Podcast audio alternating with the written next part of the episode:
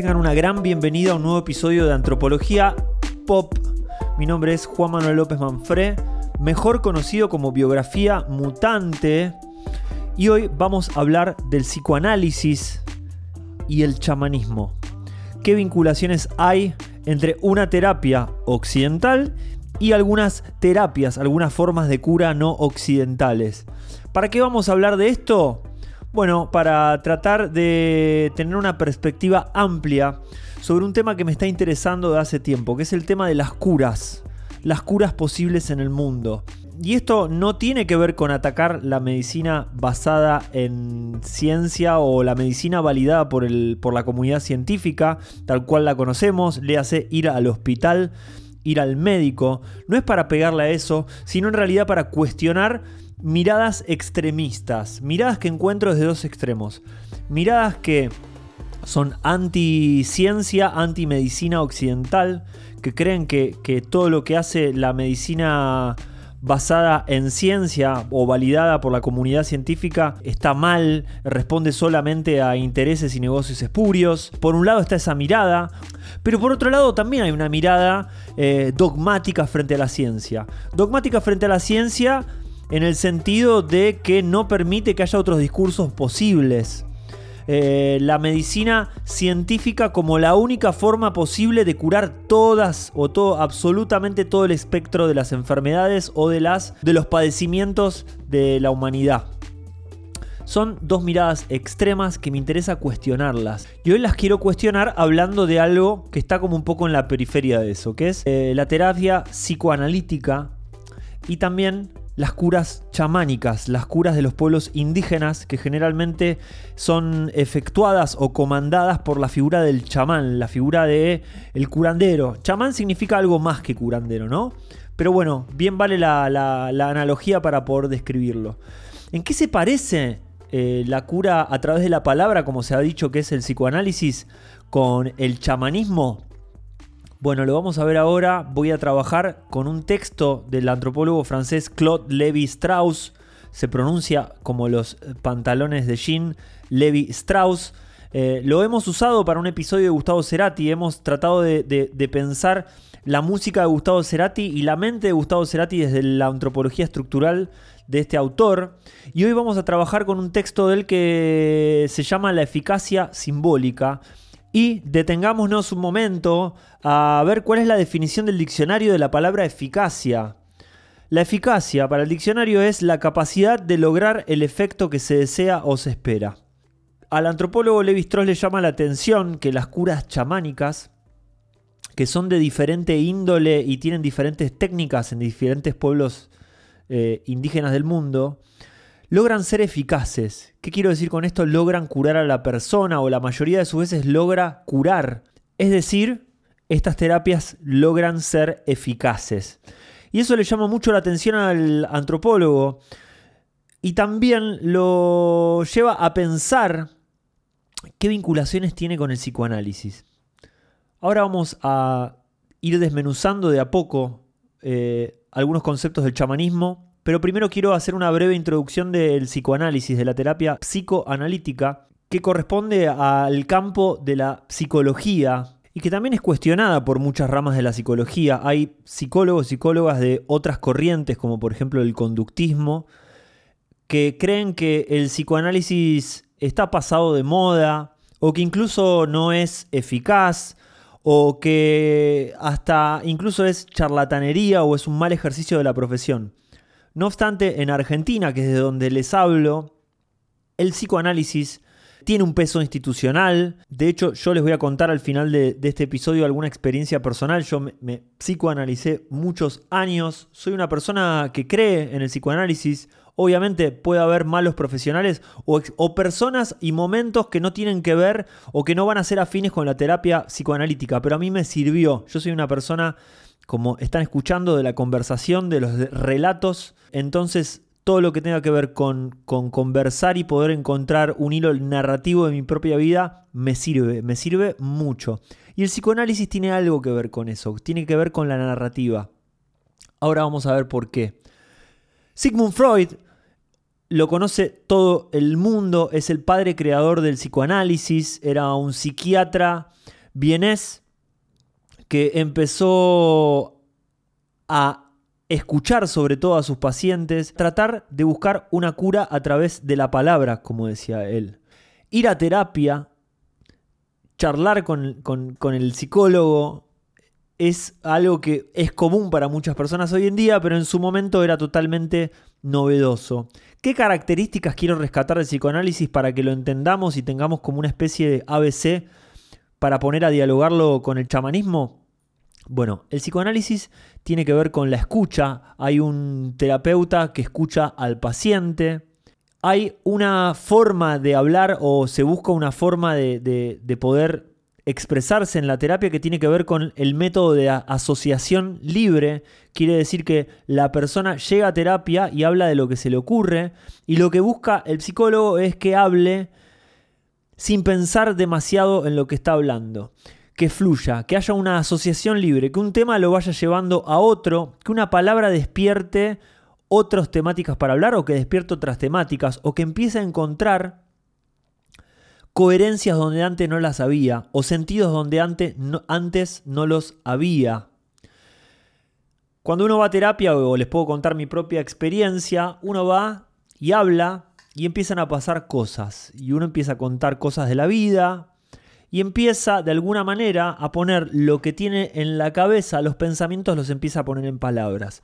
Y cuando los empieza a poner en palabras, te das cuenta que lo que decís no se parece mucho a lo que pensabas. No lográs describir perfectamente lo que pensabas en tu cabeza, que es el plano de, de, algo que está más vinculado a lo emocional que a las palabras en sí.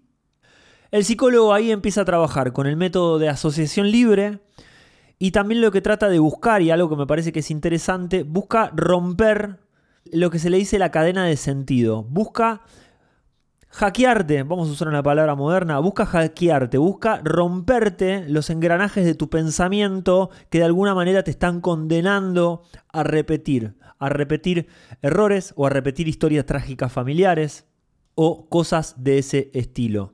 Rompe el sentido. ¿Para qué? Para provocarte, para provocarte que busques otras conexiones nuevas o para que te des cuenta, por ejemplo, que estás hablando de algo que en realidad está siendo la metáfora de algo más profundo en definitiva, trata, y por decirlo de manera simple, trata de que todo lo que existe en el inconsciente de nuestra mente, que tiene que ver mucho con recuerdos y experiencias vividas que están de alguna manera alojadas ahí, pero que no están disponibles, trata de pasarlas al tamiz de nuestro plano consciente. Hacer consciente lo inconsciente ayuda a redefinir nuestra historia y ayuda a redefinir nuestro propio relato de quiénes somos y qué venimos a hacer y sobre todo para mí qué es lo que podemos hacer como personas en el mundo. Ya les voy a contar una anécdota, como les dije, personal, que condensa esta experiencia de haber roto alguna especie de relato que me condenaba a mí a no, a no poder pasar a otras etapas de la vida o no tener una, mirada un poco menos exigente conmigo. Hasta acá tenemos psicoanálisis. a grosso modo, eh, si sos de Argentina, capaz que estás más familiarizado. Si sos de otros países, eh, tengo entendido que, en otros países de habla hispana no está tan bien visto ir al psicólogo y mucho menos ir al psicoanalista, pero bueno, es para otra charla. Claude Lévi-Strauss, el antropólogo que trata de estudiar el chamanismo y la eficacia simbólica de los chamanismos, es decir, trata de entender qué es lo que hay en el, en el chamanismo, en las curas indígenas que logran ser eficaces, aunque parece que no respeten ningún método científico, que por lo menos no traten alopáticamente la enfermedad o el malestar, en el sentido de no diagnostican de la manera que diagnostica un médico occidental y mucho menos operan de la manera en la que operan los médicos occidentales o mucho menos prescriben o recetan medicamentos como lo hacemos en la cultura occidental. En el texto, la eficacia simbólica que se los voy a compartir por mi canal de Telegram, que obviamente está en los links de la descripción de este episodio y también en cualquier lugar a donde entren está el link. Pueden entrar a mi canal de Telegram. Cada episodio después de que lo publico, envío los textos o, videos que tienen que ver con lo que voy citando y lo que voy hablando. Les voy a compartir el texto de Levi Strauss, La eficacia simbólica, porque en ese texto trata un caso. Un caso específico de cura llevado a cabo por un chamán sobre una mujer embarazada que está por tener un parto muy difícil, un parto dificultoso y un parto que puede terminar mal. El chamán es de un pueblo indígena, la mujer obviamente también. Déjenme buscarles de dónde son. Es en el Brasil profundo, en algún lugar de la sabana del Brasil profundo. Más allá del ejemplo puntual, sirve para describir algo. El chamán logra ayudar a la mujer en el parto este difícil de una manera que para Levi Strauss no le parece tradicional desde su punto de vista europeo o no le parece que tenga coherencia o que, no o que tenga lógica, pero logra ser eficiente, logra sucederlo a través de alguna especie de acto de teatralización, de cantos rituales, de procedimientos que tienen que ver más con el mundo, podemos decirlo, de lo mágico, eh, logra atravesar ese parto difícil.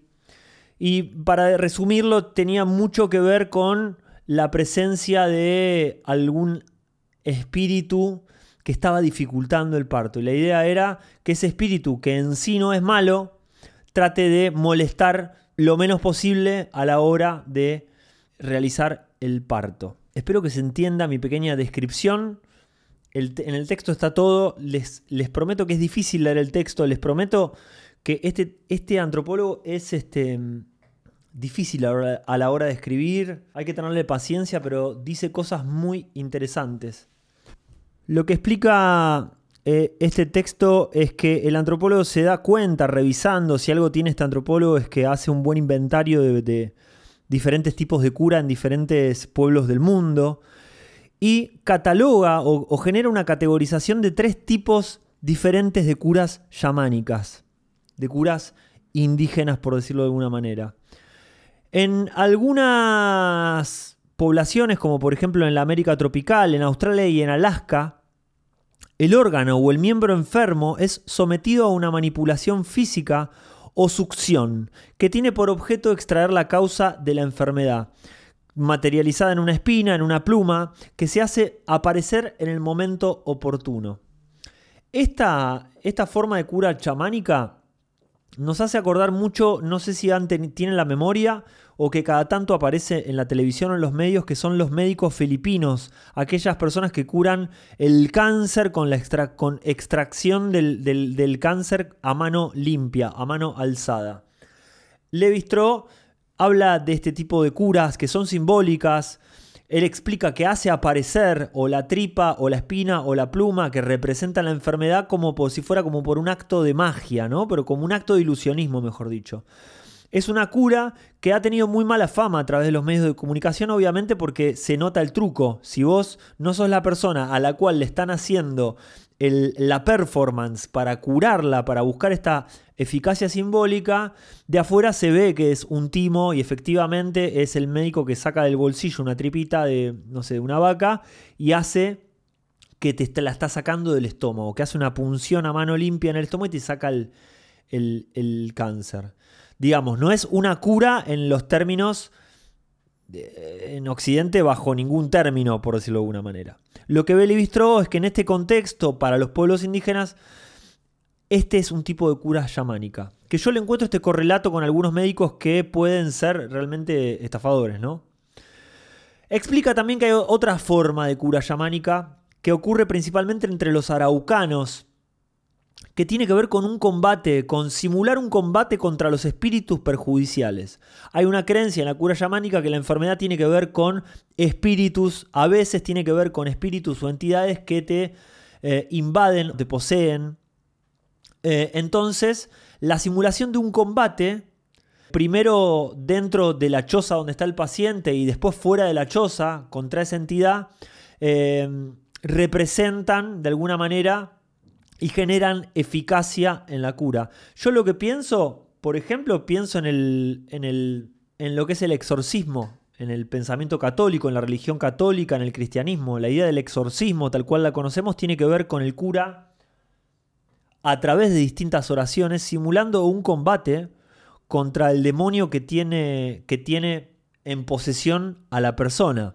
Este tipo de pensamientos me sirve para, para ilustrar a veces que creemos que no sé, el pensamiento católico, las religiones monoteístas son más evolucionadas o más refinadas que otro tipo de religiones que hay en el mundo o otro tipo de, creencias. Y encontramos que, que opera chamánicamente, que hay situaciones, hay ritualísticas, hay performance, mejor digámoslo del lado de la performance, que, que, son continuidades de prácticas chamánicas, que no tienen nada que envidiarle a prácticas de pueblos indígenas, aunque a veces desde la mirada del cristianismo se vean como falsas creencias o como cosas que no hay que hacer más. Y la última forma de cura chamánica o la última técnica que descubre o que va recopilando Levi Strauss tiene que ver con algo que ocurre principalmente entre los indios navajos en el norte de América, en la que el chamán pronuncia encantamientos y prescribe operaciones que no tienen relación perceptible con la enfermedad. Por ejemplo, vos tenés un problema de apendicitis, por decir algo, que estoy diciendo cualquier cosa, y el chamán dibuja un círculo en el medio de los cultivos de la, aldea y te, hace que te acuestes en el círculo trazado en el suelo y te pinte determinados colores. No hay una relación directa entre tu enfermedad, pero lo que hace, que tiene que ver con encantamientos y con procedimientos como por fuera de tu corporalidad, hacen que vos te cures. A mí me parece esclarecedor este texto porque se toma el trabajo el autor de, ir recopilando distintos tipos de curas chamánicas, en las cuales hay como cosas que aparecen repetidamente. Una tiene que ver con la performance, con la idea de que hay una puesta en escena, algo ocurre con la puesta en escena que apela a la, a la emocionalidad del paciente y otra que tiene que ver con el relato. Cuando uno va al médico también se genera un relato. Un relato basado obviamente en ciencia, pero uno va al médico, le cuenta lo que le pasa, cuál puede pensar que es para uno el origen de lo que pasó, el médico te diagnostica y te dice, bueno, tenés esto, que pasa por esto, por esto y por esto, y vamos a tomar este camino, vamos a, prescribirte esta medicina o vamos a hacer esta operación y después vamos a ver. Se construye un relato, se construye una narrativa. Vos vas, te diagnostican algo y decís, bueno, tengo tal enfermedad, eh, tengo que hacer esto, tengo que dejar de hacer esto en mi vida para que esto pase o para que esto mejore, mejor dicho, etc. Se genera un relato. Lo que dice Levi Strauss es que en las curas chamánicas hay relatos también. Eh, vos vas porque, por ejemplo, en este caso vos tenés miedo o sentís que el parto va a venir complicado, sos una mujer embarazada, bueno, hay un relato. Lo que te está pasando tiene que ver porque hay una entidad que no es una entidad malvada, pero que sí tenemos que convencerla o tenemos que trabajar para que esta entidad sienta que se dé, o mejor dicho, se dé cuenta de que tiene que ayudar en vez de perjudicar. Se genera un, relato. En ese relato uno está inmerso. En las narrativas uno está inmerso. Y esto también lo tiene el psicoanálisis. Trabaja con la narrativa de cada uno. Uno cuando va a terapia, porque yo no hice ningún tipo de ritual chamánico, les digo, ninguna cura chamánica, pero sí fui al, al chamán moderno, que es el psicoanalista, o la psicoanalista en este caso, mi psicóloga, y vas a la terapia y uno empieza a decir, no, porque yo soy esto, a mí me pasa siempre lo mismo, repito esto, a mí mi papá siempre me decía que era tal cosa, y ves que eso empieza a aparecer en cada momento de tu vida donde vos sentís que hay un obstáculo, que hay una angustia, etc. Entonces, primera gran conclusión es que en el shamanismo, como en el psicoanálisis, hay un trabajo, una operación sobre la narrativa de lo que nos pasa. Lo que pasa en el chamanismo, y para Levi Strauss que le interesa trabajar esta temática, lo que dice que pasa es que hay una interpelación sobre los mitos, sobre la mitología, sobre los mitos de los pueblos, sobre los relatos míticos. Este antropólogo siempre trabajó mucho sobre las cuestiones más estructurales del pensamiento de la especie humana, les diría, que es los mitos. Para él los mitos son formas de contar historias, que son historias humanas, que pasan en todos lados, que van cambiando los personajes, pero que siguen representando lo mismo. Edipo quiere representar algo que habla sobre el vínculo entre el padre y el hijo y la madre, pero vamos a encontrar mitos en otros pueblos que van a tener otro nombre, otros protagonistas, pero van a hablar de lo mismo, van a contar lo mismo. Los mitos para Levi Strauss tienen esa característica él no les dice arquetípicas porque de hecho ni siquiera cita a Gustav Jung, no habla de los arquetipos, pero sí tienen características estructurales. Para el antropólogo, los mitos, y cuando hablamos de los mitos pensemos desde los mitos griegos hasta el Jesús y el catolicismo y todas las historias de la Biblia que entran como categoría mítica, más allá de que son una religión, funcionan a nivel estructural cada mito se podría desmenuzar y al igual que en, el habla, en el lenguaje, podríamos encontrar las estructuras elementales. ¿Qué quiere decir con esto? Cuando nosotros hablamos, eh, hilamos palabras y le damos sentido a lo que queremos decir. Bueno, pero si desarmamos las palabras, vamos a encontrar los morfemas. Los morfemas son la unidad mínima de sentido. La unidad mínima de sonido que tiene sentido. O sea, una palabra se compone de varios morfemas y las palabras van formando oraciones que van formando y van dando a entender cosas de lo que pensamos sobre el mundo. Bueno, los mitos lo mismo, dice. Cada mito tiene una unidad mínima, intercambiable con otros mitos, y vamos a poder darnos cuenta al final del día, no sé si lo termina comprobando él, porque hay una parte mía muy ignorante respecto al tema de, que no me leí toda la bibliografía de Levi Strauss, pero en teoría, vamos a encontrar algún día que todos los mitos están hechos con los mismos condimentos, con las mismas piezas humanas. Volviendo al chamanismo, el chamanismo opera sobre los mitos. Para Levi Strauss, el chamanismo, y esto es importante, opera sobre un mito social, sobre los mitos grandes, sociales. Le ofrece el mito al paciente y el paciente entiende lo que le pasa y se cura hace consciente lo inconsciente. Es decir, le otorga un sentido de la enfermedad, una vez que el paciente valida ese sentido y entiende qué es lo que va a pasar, el chamán realiza los procedimientos pertinentes y logra la cura del paciente. Ahora bien, es interesante lo que dice Levi Strauss sobre el psicoanálisis. El psicoanálisis trabaja sobre los mitos personales, trabaja sobre nuestra propia narrativa, ¿Qué es un mito personal? Bueno, los mitos personales para Levi son los traumas o los recuerdos que quedan alojados en el inconsciente del paciente. Es decir, que el mito eh, personal del paciente trata de llevarlo de lo inconsciente a lo consciente.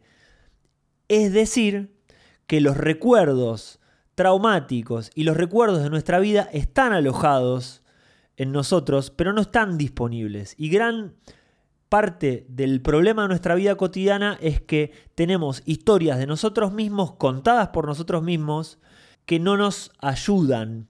Porque no tenemos la parte de la historia disponible que nos serviría a darnos cuenta de lo que está pasando. No sé si se entiende, pero estamos yendo hacia algún lugar. El chamanismo y el psicoanálisis buscan hacer consciente lo inconsciente. El chamanismo le da, le da al paciente el mito y le dice, este es el mito, vos sos parte de esto que es más grande que vos, vamos a curarte de esta manera. El psicoanálisis te dice, tu historia personal es más de lo que vos crees, vamos a desandarle y vamos a encontrarle un punto de vista diferente. Vamos a pararte a vos en un lugar de tu vida para que veas que no sos tan desastre como pensás que sos, como pensaba tu familia que eras, como piensa la sociedad que sos. Entonces, cerramos este concepto de la eficacia simbólica con un textual de Levi Strauss del capítulo 9 del libro Antropología Estructural que dice así: No hay razones, pues, para dudar de la eficiencia de ciertas prácticas mágicas. Pero al mismo tiempo se observa que la eficacia de la magia implica la creencia en la magia y que ésta se presenta en tres aspectos complementarios. En primer lugar, número uno, la creencia del hechicero en la eficacia de sus técnicas. Número dos, la del enfermo que aquel cuida o de la víctima que persigue, en el poder del hechicero mismo. Y número tres, y finalmente, la confianza y las exigencias de la opinión colectiva que forman a cada instante una especie de campo de gravitación, en cuyo seno se definen y se sitúan las relaciones entre el brujo y aquellos que él hechiza. ¿Qué quiere decir esto? La cura es un baile que se realiza de a tres. Está el mago, que cura, que cree que puede curar, el paciente que cree que lo puede curar el chamán y la sociedad que valida esa cura. Para Levi Strauss, este tipo de curas tienen que ver con tres validaciones y generalmente ocurren cuando hay dos de tres. ¿Qué quiere decir? Si el paciente y el curador, el curandero, creen que la persona se curó, la persona se curó. Si el, el curandero y la sociedad creen que el paciente se curó, aunque el paciente no crea que se curó, es visto como curado. Y más que tomar esto como definitivo, y como les dije al principio del episodio, más que pensar que esto está, está opuesto o contradice la ciencia médica occidental, me deja pensando, me hace pensar en que quizás el mundo de la vida tal cual lo conocemos tenga que ver más con las continuidades que hay entre diferentes momentos de la historia humana y diferentes poblaciones que con las rupturas en sí. En definitiva, parece que la revolución, parece que la rebeldía tiene mejor prensa, tiene mejor sex appeal, pero la historia de la humanidad tiene mucho más que ver con nuestras continuidades y similitudes. Un poco este es el espíritu del podcast. Trabajar, como dicen los alquimistas, en el afuera para poder transformarnos en el adentro. Ahora sí, les voy a contar un episodio mío de terapia que fue muy transformador y con esto me despido. Yo fui a terapia de los 24 años hasta, no sé, los 39, una cosa así. Y siempre con distintas terapeutas, distintos terapeutas, pero el último tiempo di con una psicóloga que estuve 5 años trabajando y me sirvió muchísimo la, perseverancia y seguir en el tiempo, ¿no? Y me iba dando cuenta que yo siempre traía un recuerdo de la infancia a terapia. Es muy común que uno lleve la misma historia uno y otra vez y que, y que, y que empiece a aparecer en el relato todo el tiempo. La historia es la siguiente. Yo cuando era chico vivía en Mar del Plata y mi mamá me llevó cuando yo tenía seis años a estudiar, a, a estudiar, a practicar natación, a aprender natación en el Club Atlético Kimberley, que tenía una pileta olímpica y una pileta un poco más chica para, para los, los, chicos, ¿no? Mi mamá me lleva primera vez, primera clase, una de las mis primeras experiencias solo en la vida, porque uno te deja, tu mamá te deja en el jardín de infantes, o uno te deja en el colegio, pero entrar en un club de un edificio gigante, edificio antiguo, de techos altos, es, distinto, ¿no? Entrar, entrar al vestuario de, un, de una pileta de natación a esa edad solo. Mi mamá me lleva tarde, por lo tanto no estaba más el grupo de chicos esperando en las puertas para que lo lleve el profesor, al vestuario. Me abren la puerta y me hacen ir solo al vestuario porque la clase estaba por empezar. Recorrí los pasillos del vestuario del Club Kimberley a mis seis años solo, con el rebote del sonido en los azulejos, que era intimidante, la luz blanca y tenue que generaba como un clima más oscuro. Entrando solo al vestuario, desnudándome, poniéndome la malla para ir a nadar, en total soledad, tratando de encontrar el camino o la puerta que me llevara a la pileta. Cuando logro bajar a la pileta, ya estaba, digamos, eh, poseído por la performance lúgubre de la situación. Eh, me sentía solo, tenía miedo. Y veo en la pileta que hay dos, dos hilas de chicos haciendo ejercicios sobre los dos bordes de la pileta, ¿no? Eh, un borde y otro borde. Un borde más cerca de, de, donde los chicos hacían pie, donde el agua estaba baja, y un borde donde el agua estaba más alta. Al no saber cuál era el, grupo de debutantes de los que empezaban a nadar, me mandé al primero que vi, resultando ser que era el grupo de los avanzados. El profesor ni se preocupó quién era, eh, en saber quién era yo ni qué estaba haciendo ahí. Me metí y empecé a imitar a mis compañeros. A lo que al segundo ya no podía hacer pie, ya me había tirado el agua, me dificultaba nadar y empecé a tragar agua, empecé a ahogarme, trataba de acercarme al borde de la pileta. Yo sentía que el profesor me gritaba y me decía, dale, ¿qué estás haciendo? No, no se estaba dando cuenta que yo era un principiante que no sabía nadar. Y me acuerdo que yo, eh, entre ese ahogo, miraba desesperado a mi mamá, que estaba del otro lado de la, del vidrio, donde están las madres viendo la escena. Y mi, vieja no sabía si, si meterse, si era parte del aprendizaje. Yo no sabía decirle lo que me estaba pasando. Cuestión que termina la clase. Fue un momento muy, muy traumático para mí volvemos al vestuario, me cambio, salgo del, vestuario, obviamente con la decisión de nunca más volver a nadar. Me costó a mí volver a aprender a nadar hasta los 20 años, no, no, fui a la pileta y vivía en Mar del Plata. O sea que me perdí toda mi adolescencia a hacer surf por esa situación. Salgo, no tenía palabras para explicarle a mi mamá lo que había pasado. Vamos caminando y mi mamá en algún momento se frena frente a un teléfono público, porque en esa época no había celulares, fines de los 80, para llamar a mi papá para que nos venga a buscar.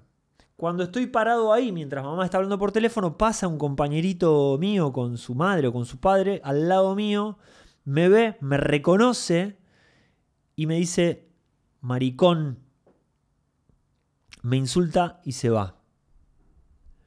Eh, este recuerdo aparece todo el tiempo en terapia. Aparece una vez, dos, tres veces, cuatro veces. Y en un momento cuando lo voy a contar, vuelve a aparecer porque yo estaba hablando de otra cosa, pero siempre vuelve ese recuerdo como el mito que a mí me, justifica no poder hacer algunas cosas, el mito que a mí me impide, ese es el momento en el cual, ¿no? Yo siento que hay un detenimiento, que, que mi vida empieza a ser algo distinto de la infancia alegre que, tenía esos primeros años. Lo vuelvo a narrar y vuelvo con, e, con la misma narración mi psicóloga me, interrumpe y me dice, pero pudiste. Yo le dije, ¿qué? Porque ese, ese, comentario me desencajó. Me dice, claro, pudiste. Le digo, ¿pude qué? Que la pasaste mal, que casi te ahogás, que llegaste tarde, que te metiste en, en la clase avanzada, pero igual terminaste la clase. Pudiste hacer la clase. No te fuiste, no te ahogaste, pudiste y me quedé sin palabras ahí, porque lo que sentí es que, es que eh, eh, esta persona, mi psicóloga, me logró, me ayudó a pararme en un lugar diferente de mi, de mi propia narración personal. Claro, yo la había pasado pésimamente mal, había salido todo mal, había sufrido, pero no renuncié, no abandoné la tarea, la hice, eh, y después decidí no ir más después de haberla terminado. Con lo cual, a mí me hizo dar cuenta de mis potencias, de las posibilidades que tengo, de quizás el valor que tengo para enfrentar las cosas, aunque salgan mal, aunque la esté pasando mal, si considero que tengo que hacerlo, podría hacerlo. Podría bancármela, podría cambiar de trabajo, podría tomar decisiones más jugadas en mi vida y así lo he hecho. Eh, Quizás hablar esto también sea una decisión valedera y de, coraje. Pero me parece que está bueno porque vivimos en un mundo donde a veces se bastardean muchas cosas. Les quería compartir esto. Yo no sé, no te puedo describir cuántos momentos así tuve en terapia. Pero que me sirvieron un montón, me sirvieron un montón. Y creo que tiene que ver con eso. Con poder construir relatos que habiliten a que seamos las mejores personas o las personas que la pasen lo mejor posible en la vida. Así que, nada, probablemente este tema vuelva a aparecer en otro episodio, háganmelo saber, búsquenme en las redes como biografía mutante, si quieren seguir conversando de esto. Me interesa seguir hablando de esto porque hay algo que es el aspecto performático, el aspecto teatral de las curas, de las medicinas, de las diferentes medicinas del mundo, incluso el aspecto teatral de la medicina occidental y todo lo que es el aspecto performático de ir a un hospital y lo que sucede ahí. Así que vamos a seguir hablando de esto. Un abrazo grande y nos vemos en la próxima.